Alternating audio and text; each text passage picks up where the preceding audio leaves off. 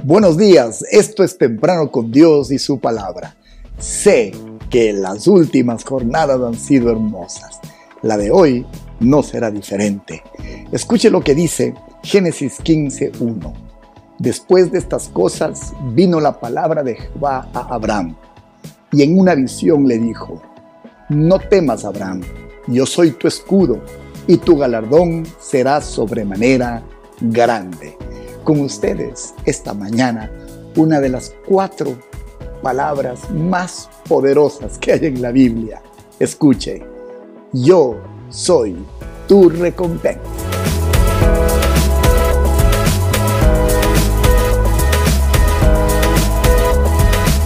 El texto comienza con una descripción exacta así. Después de estas cosas vino la palabra de Jehová a Abraham. Sabe, ese día a Abraham le pudo faltar todo, pero una cosa no le faltó, no le faltó una palabra. Tuve la visita de una persona el día de hoy mientras atendía la oficina y me dijo, en la última conversación y consejería que tuvimos hubo una palabra que para mí cambió todo. Así, en esas mismas palabras. Eso inspiró este devocional. ¿Sabe? Una palabra puede cambiar todo. Y en este capítulo 15 de Génesis, una palabra que vino de Dios lo cambió todo, como lo verá en un momento. Su palabra puede venir de diferentes maneras. Quiero hablarle al menos de ocho maneras como puede venir una palabra del Señor. Puede venir como con el apóstol Pablo en una aparición personal del mismo Dios de los cielos. Puede venir como una voz audible. Yo he tenido en mi vida cristiana dos experiencias, pero una más impresionante que la otra el 5 de marzo de 1985. Tuve una voz audible. La palabra de Dios puede venir a través de visiones y puede venir a través de sueños.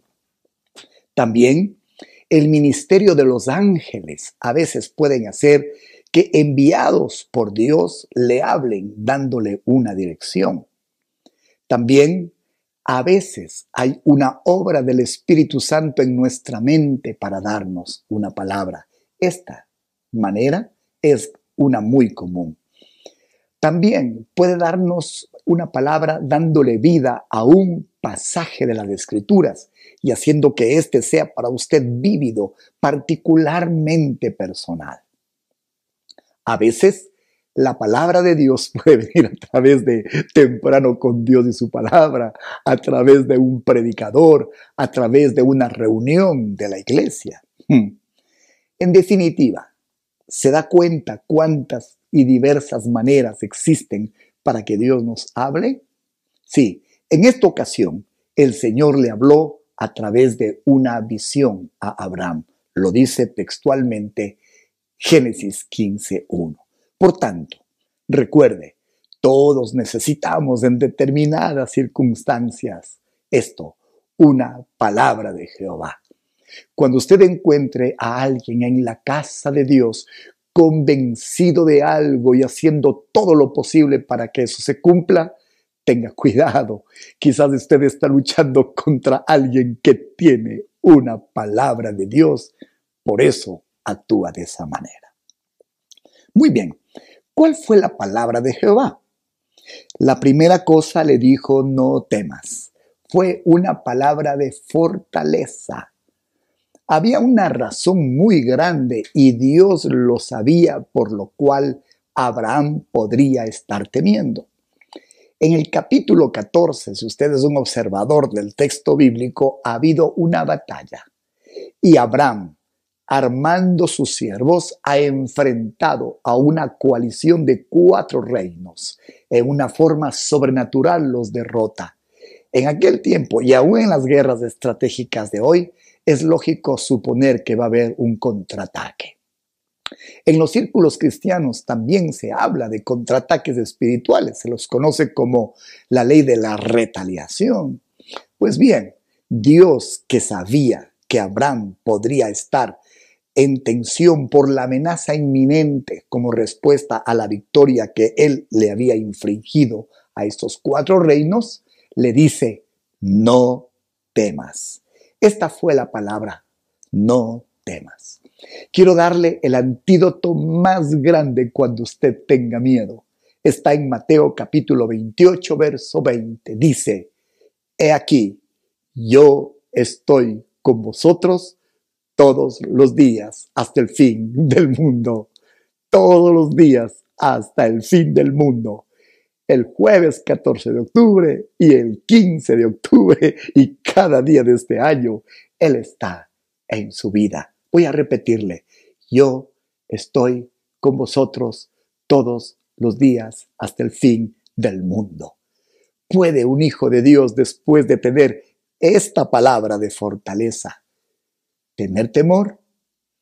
Por tanto, la primera palabra fue no temas. La segunda, yo soy tu escudo. yo soy tu escudo. Eso fue una palabra de refugio. Yo soy tu escudo. Es la primera razón para fortalecerse en Él. ¿Sabe? El Señor se pone delante de nosotros para proteger nuestra vida. Él lo hizo en la cruz poniendo su vida para que a través de todo lo que ganamos en la cruz, sanidad, salvación, perdón de pecados, libertad, provisión, todo adelante de nosotros como un escudo para que nosotros podamos tener todo lo que Él ganó en nuestra vida. ¿No le parece fantástico? El rey David dijo en el Salmo 18, verso 1 y 2, versión Telea, Dios mío, yo te amo porque tú me das fuerzas.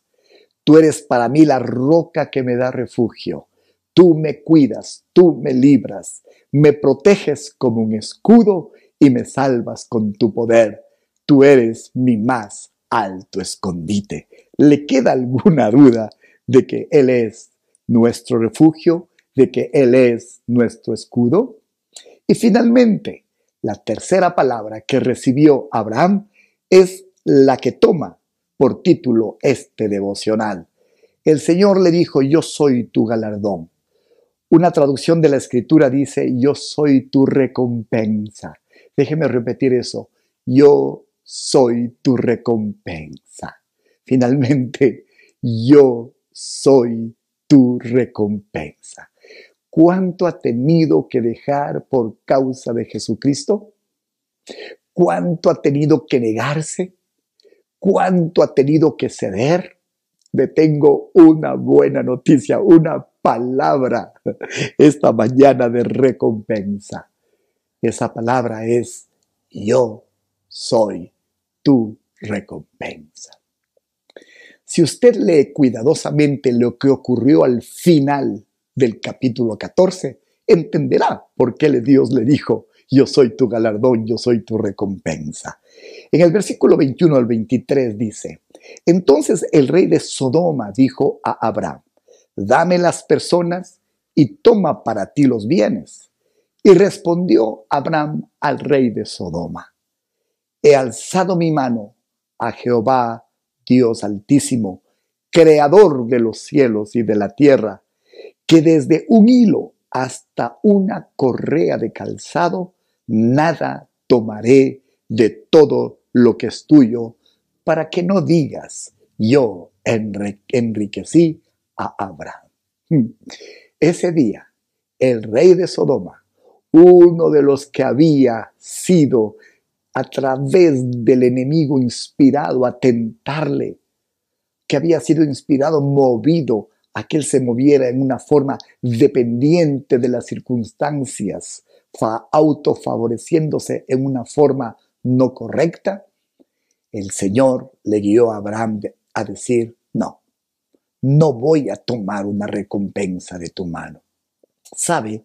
Ese día Abraham se quedó con una victoria, sin un botín, pero con la seguridad de yo soy tu recompensa. Lo puede ver claramente. ¿Cuánto ha tenido que negarse por causa de Jesucristo? Yo soy tu recompensa. ¿Cuántas veces ha tenido que pagar las consecuencias de algo injusto porque Él le ha mandado a perdonar? Yo soy tu recompensa. ¿Cuántas veces ha sido tratado injustamente por la gente de este mundo y aún por la misma gente de Dios? Yo soy tu recompensa. Fue abandonado, fue dejada por quien se supone debía estar a su lado. Yo soy tu recompensa. Fue injustamente acusado en una forma absurda. Recuerde estas palabras. Yo soy tu recompensa. Así que podemos confiadamente creer que cuando usted paga un precio por causa del Salvador, Él será nuestra recompensa. Rechace las recompensas ofrecidas por el rey de Sodoma, porque Él es su recompensa. Entonces, el día del temor, el día del desafío, pida a Dios, busque a Dios. Cada vez que está en un servicio, cada día que abre su Biblia, busque una palabra.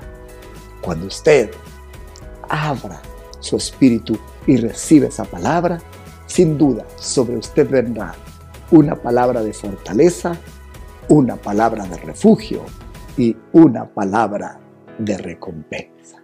Que el Señor le haya hablado, que esta palabra le anime y recuerde, dígalo con todo su corazón, Él es mi recompensa. Oremos, Señor, danos una palabra. Esta nos sostendrá el día de la vacilación. Esta nos sostendrá el día del ataque o el contraataque. Gracias Señor, que tú eres nuestra fortaleza. No hay nada que temer. Gracias Señor, que tú eres nuestro refugio. Tú eres nuestro escudo, el que se pone delante en nuestro lugar. Y gracias Señor, que tú eres mi recompensa, mi galardón, en gran manera grande. Amén y amén. Le agradecemos a Dios por este canal virtual en YouTube, Comunidad de Fe y Barra, un sitio de abundante provisión espiritual. Estamos también en Spotify. Gracias por ser provisión para este ministerio. Somos agradecidos. El día de mañana cerraremos nuestra semana por todo lo alto. No se lo pierda. Entonces, hasta ver.